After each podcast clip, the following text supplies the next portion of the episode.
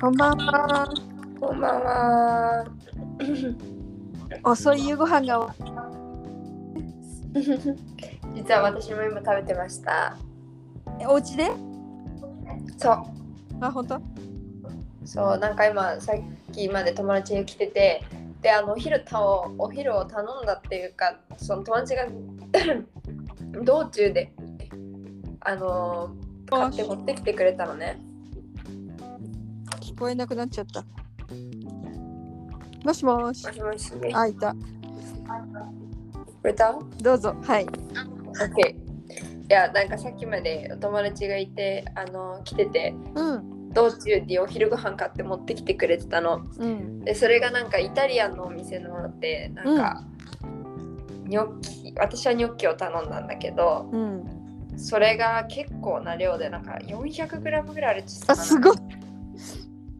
それであのニョッキだけじゃないけどねそのうんソースとかも含めてだけど、はい。なんか2人分合わせて 800g ぐらいあるとか言ってたからうん。なんかすごい量のが来てうん。で当然お昼だけじゃ食べきれずうん。それを取ってあったのでさっき温めてそれを食べたところが第2回。うんはい、でまだちょっとソースが残ったのでこれはまたパスタにでもパスタでも作って。か、明日のオムレツのソースだね。とかね。そうだね。そういう感じで。うん。なんか何回分かのご飯になっているという。すごいよね。うん。なんかさでもさパッと考えてもアメリカとかでも日本じゃないとさやっぱり分量って多くて割と。ね、うん。でもそのしおちゃんは昔アメリカにいたからだけどさなんか味的にはさ結構あの丁寧に作ってあるよねそのまあそうだね。そうだね。おうん、まああの飽きないっていうかさなんか、うん。それはあると思う、だから今日のやつはね金額的にうん、ちゃんと今のレートとかを考えて計算して800円ぐらいから800うん50円とかなんかそれぐらいだったと思うんだけど、うんまあなかなかこれが例えば2回3回分のご飯になると思ったらすごいそうだね、いいお得だね。しそう量にしては結構なんか金額だけ見るとなんかうん。あれっていう感じだけど、うん、多分800円って日本ブラジルだといくら何レアルっていうの？でね35レアルぐらい36レアルか、36レアルだったそっか。だから別に安くはないのよこっちのご飯としてうん。考えた時に。うん。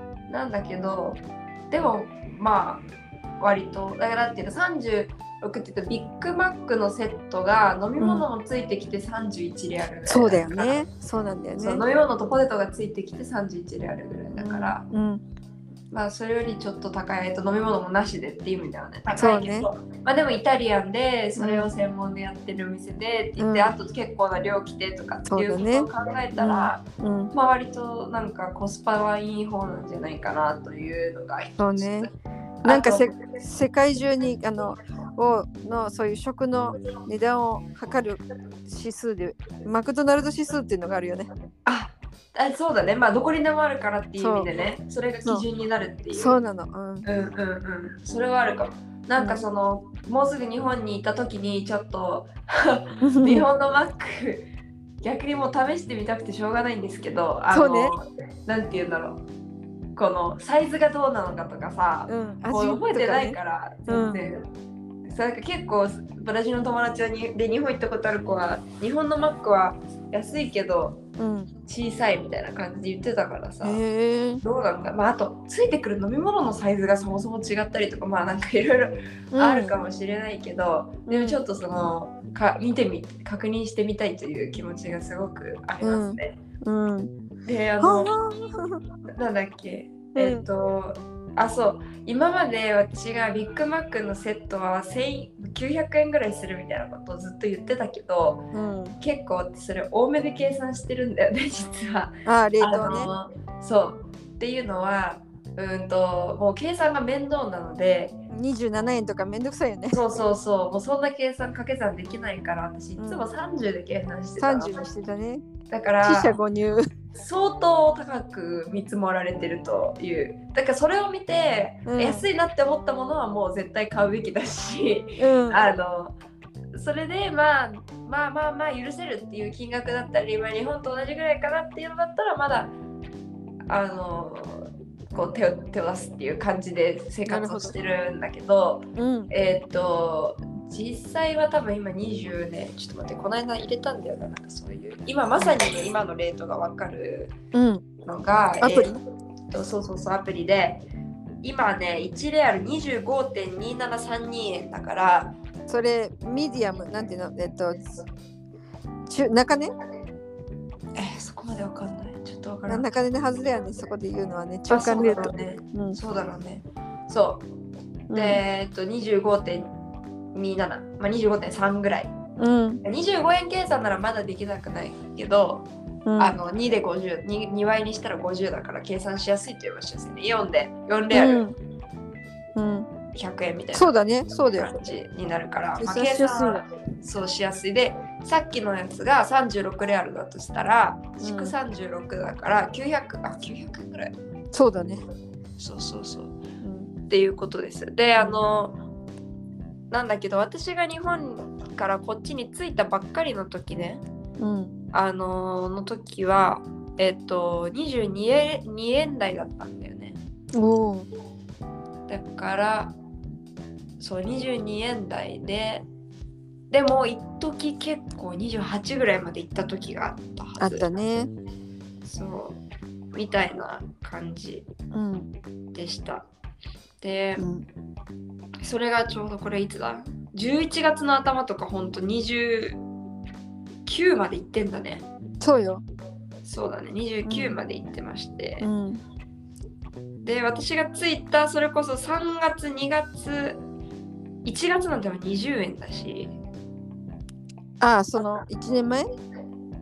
そうだね。1月、そうそうそうそうそう。ちょうど1年前。ちょうど1年前は20円だし、うん。この1、ここ5年のあれで見てみると、うん。一番低い時はここだ。2020年の10月、うん。パンデミックが始まって半年ぐらいうん。の時が18円、18.75うん。ぐらいまでいってる。円が？円、うん、1レアル18.75円。嘘そんなことあったの？あったね。そんなことあったんだ。そう、あ、18.6の時まであるよ。5月。パンデミック入って数ヶ月後。そう、ん。みたいなそこまで行ってますね。うん。だからまあその頃に比べたらまあだいぶうん。戻ってるっていう言い方も戻ってる正しいのかな？そそうだね。うん、っていうねうん。感じでございますよ。うん。こんな感じでお金事情はそんな感じ。うん。私が、まあ今、私の資産は全部レアルになっちゃってるから、うんこれを持って日本に行くときは、まあ個人的にはできれば円安になってほしいなっていうのはあるんだけどね。うん、そうだね。換そうだね。金するから。どっちかっていうと今は日本からブラジルに来る方が。うん。そう。ね。だってそうだね。特にそれこそ12年前とかに比べたら半分だからね。うん。12年前ブラジル来た時1レアル50円計算してたから、50円だねそうそうそうお得度が違うわね。全然違いますうん。でももう1レアルショップとか大丈夫っていう感じだけどね逆に、うん。うん。なんか100円ショップの4分の1みたいな感じじゃん だから クオリティが心配になりますっていう感じではあります、いやそうそんなこんなで今急にご飯食べてる時に思い出したことがあっても、ま、今話してた話と全く関係ないんだけどいいよいいよ。あのーまあ私いつも自分でご飯食べる時家でご飯食べる時はランチョンマットを引くんですよ。うん。まあこれはなんか日本の家にいる時からいつもそうで、うんあのみんなで食べる時はテーブルクロス1人とか2人とうんか少人数で食べる時はランチョンマットを必ずうん。引くんですけど、うんだからなんかそれがないと気持ち悪くてこっちでもいつもやってるのね。うんでまああのもちろんあやたかが来ること分かってたからあの、うん私がブラジルに着いた時点で引っ越しの時点で全部2セットずつ、うんあの食器もランチョンマットとかも全部買ってあったの。うん。でそのあやたかが一緒にと住んでた時にさ、うんまあこうあやたかはもう1ヶ月半ぐらいいたからどこに何があってっていうのはまあ特にお料理、キッチンの棚の中身はもう把握してたわけよねあの、うん。何段目に何が入っててっていうのをはい。で私いつも2段目にあのランチョンマット入れてたの。うん。でなんだけどこの綾鷹がいない間にはい。何を何何をきっかけだったか忘れたんだけど3段目にしたんだよね。模様替えしたの。そう。てかランチョンマットしか変わってないんだけど。場所はい、違いか。え、他に何か入ってたの？なんか。他にもともとそう入っててでなんかそれの上に置くのどうなのかなと思って毎回2段目にもいろいろ入ってるのに、わはざわざその入ってるものを全部持ち上げて下にこう敷かせるような形で毎食後入れてたのね。はいめんどくさいちょ今めんどくさかった。でも2段目に入ってるものたちがそんなに多くなかったからまあひょいっていっぺんに持ち上げてスッて入れればまあ。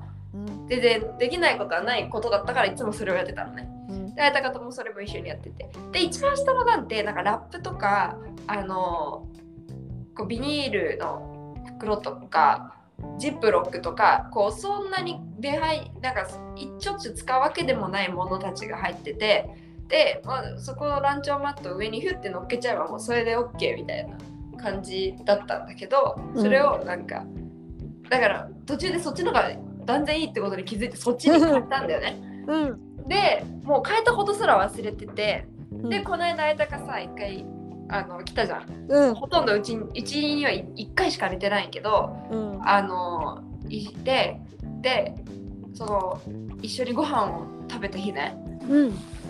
私が洗い物してたんだからちょっともう忘れちゃったけどとにかくランチョンマットを片付けてくれたのがあやたかだったの。うん。で 次の時かなんかに私ランチョンマット出そうとしてないってなって。そう。え？っと思って。でも机の上にもない。みたいなパッと見た感じどこでもない。どこ？って言ってさ、うん。それであのもしかしてそういえば2段目の時期があったと思って2段目の方見たらそれ入ってて。当たり。そうそうそう。なんかこう何？わかんない。なんこれをどう説明したらいいのかわからない。なんかうまいこと言語化できないんだけど、うん。なんかこう時間を感じた。時間の流れを感じた。わかる？なんかその時当時行ってヒュッて戻ってきた人は、うん。うん。当時と同じことをしてるのにその間に時間があったから、うん。ここではそれをずっとこうやってる人がいて、まあ、それは私ね、うん。でなんていうの？このななんて言うんだろうねこの。浦島太郎。浦島太郎に近いのかな、うん。なんか。うん。なんかなんかそそれを着てなんかわーって思ったんだけど全然言語ができなくてちょっとなんか、うん。でも私的にはなんか感動の一種だったんだよねそれが。へえ。何なんだろうこの感覚。日常の中にうん。ある時にいた人が一瞬消えてまた戻ってって来た時のな何が違うでしょうクイズみたいな感じ。そうねそうだねでも今のちょっと私の感覚の感動のヒントになったかもなんかその一緒に過ごしてた人うん。だからあやたかとそうだ私あやたかと過ごしてたんだよなっていうのを実感したっていう感じかもしれないうん。なんかそのその場所にあるってもう私に聞かなくてもどこだっけって聞かなくても分かるぐらいの長さいた人うん。がうちにいたんだなっていううん。のを感じたみたいなうん。感じかな。だからそれがもし例えば私がランチョンマットのダンスを考えず考え変えてなくて今の2段目だったらそれあやたかそこに戻しておしまいで別おしまいなんだよねそれにすら気づかなかったかもしれないんだけど、うん。なんかそれが違ったことによってうん。それをそのあれっていうのが起きたからこそあうん。あやたかここにいたんだよなっていうなんか、エモい。そうそれ 多分その感動だなんか、うん。なんかその今自分で言語化できた気がするうん。そうそれがエモいってやつですね、うん。使ってるじゃんももちゃんそういや初めて使ってみた。そうそうそうなるほどそう。いうそれを感じました、うん。なんかこういうのなんだよねなんかこういう感動が好きなんだよ私でも、うん。なんかそれに 宣伝しかしてないけどもそれに私のそれに一番近いのが医師生活ですっていうへえ。なんだろうなんかなんかね本当に言語化できないけどもわーってなるうん。の、うん日々のそういうなんかちょっとした気持ちの動きをうんあのドラマにするっていう感じなんだ。そうそうそうだうんえそういうのってさなんだろう言語化しようと思ってどこかにメモしておかないとうん。そのそれをレプロデュースっていうの？そのあの実際にうん。偶然起きるようなことなわけじゃん今みたいなうん。ことって。そうだね。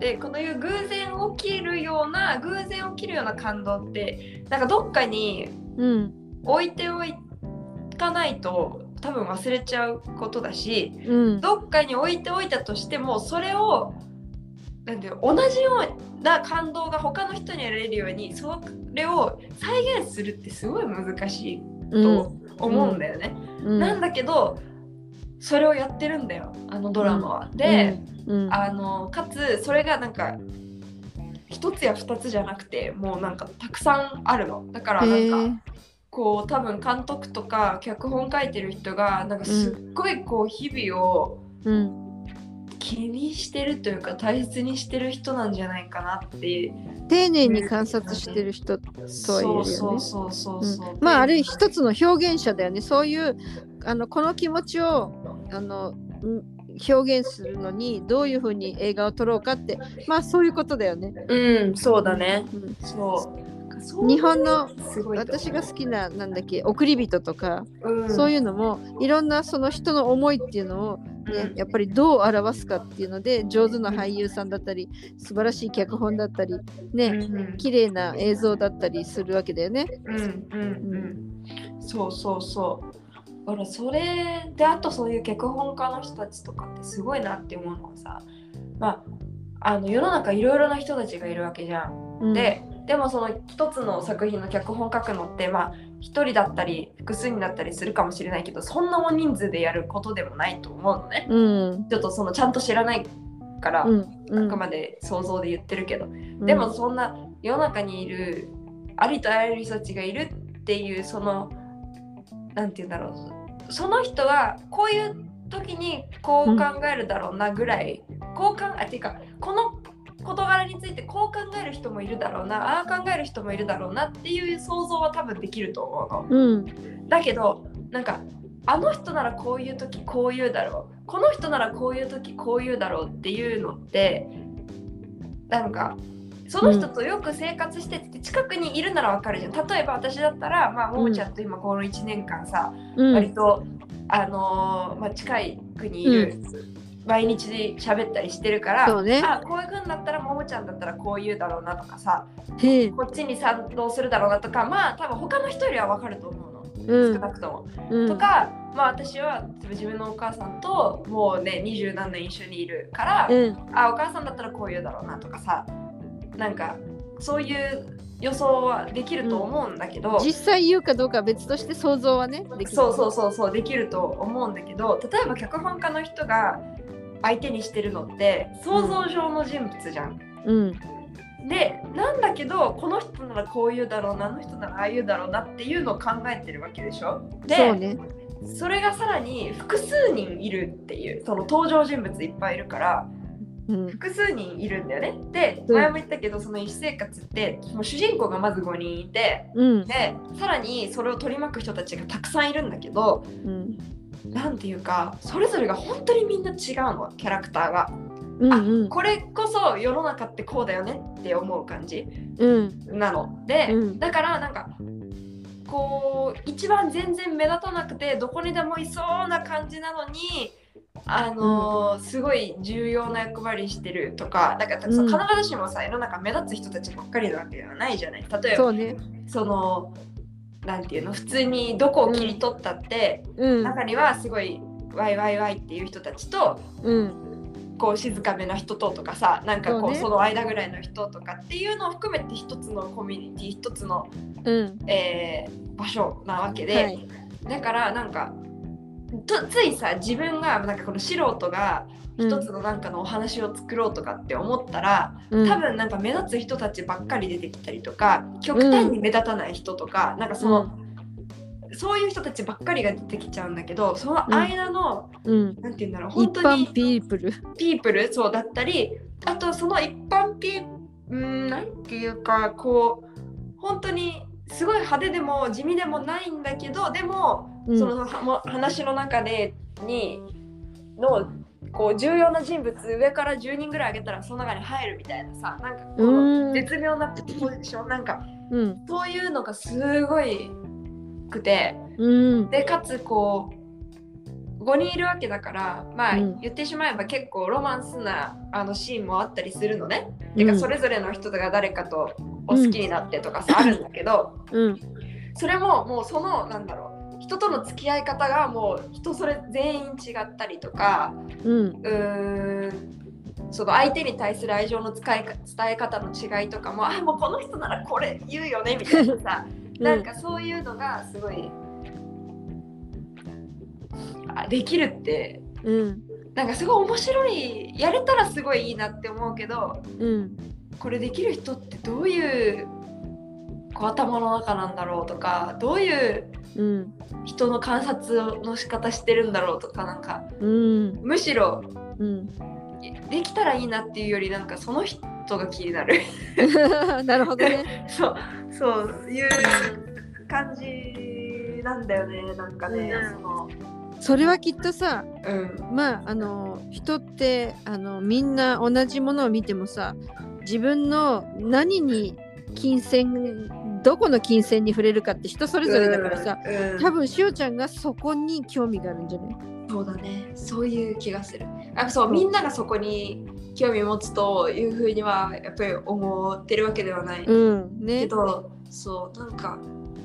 だからある意味それは一つのヒント。全てのものはしおちゃんの鏡になるからひ全てヒントなんだけどうん。自分ってあこれが好きなんだとか私もさ、この間湯葉に行ってさ私は湯葉が好きでしおちゃんにおすすめとかしたけどうん、私が好きな理由はさあの魂が震えるほど感動するチャンスがすごく多いと思うのね。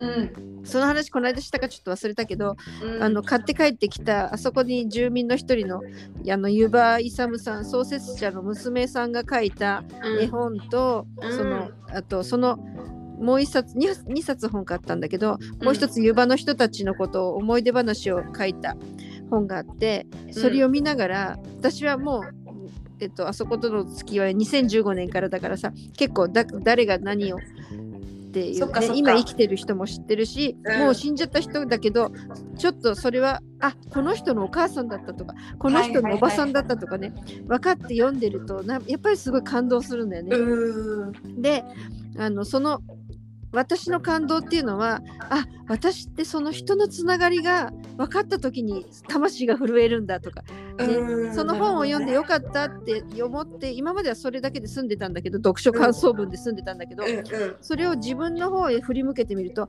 私が感動するのはこういう時っていう自分のタイプを見ることができる、うんしおちゃんみたいにこれから私は何をしたらいいんだろうっていう人にとってはうん。私ってどういう人間なんだろうっていうのはやっぱり知る必要があると思うからうん物事の感想文とか自分がこう思ったっていう時にそれを自分ってこういうタイプなんだっていうそれをもう一回客観視して私はこういう時に起こるんだ私はこういう時が好きなんだっていうのをね一個一個調べるとね自分の方向性が見えるよね。見えるね。自己分析だよね。そうそうそう。言ったらね。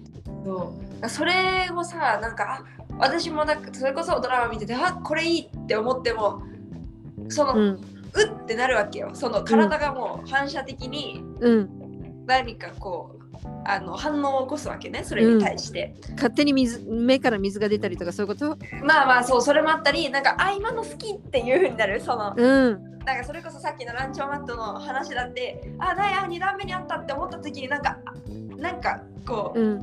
反応が起きたわけ、ね。自分の中で。そう。でもそれを今さっきももちゃんと話すまで言語化できてなかったわけじゃん私は。うん。あのあって思って自分は何今のなんか今のこれに感動したっていうところまで分かったけどなんでなのかがあまりよく分かってなかったっていうかさ、うん。なんかだからそれをこう言語化してうん。取っておかないと、うん。結局だから自己分分析にはならないっていうことだよね。要はうん。その。でそれをどこかにこう毎回自分がこういう時に感動する。こういう時にさっき言ったけどこういう時に私は怒る。こういう時にうん。泣くみたいなことが、そこのメモに溜まっていけばいくほど自分を知れるそうだね。知っているっていうことになるのそうかなっていう。でねその言語化するっていうのは意外と大事でうん。あの言語じゃなくてもいいんで可視化っていうの目目に見えるように意識の中にも、まで持ってくる。なんでかっていうとその逆に言うと嫌なことが言語化できないとそれがストレスだったり、うん。目の前に持ってくるところまでいかないでなんとなく無意識の中で嫌だったなとかうじうじしてる自分がそこのうじうじに入ってることに気がつかないってことがストレスだからね。うんうん。ストレスを心まで持ってこられればもう半分済んだようなものって言われるんだけど、うん。うん。うん、解決したようなものっていう感じね。自分が何に嫌だったのかとかをも目の前に持ってくることで私はこういう時が嫌なんだが分かるってこと？うんうん。ね。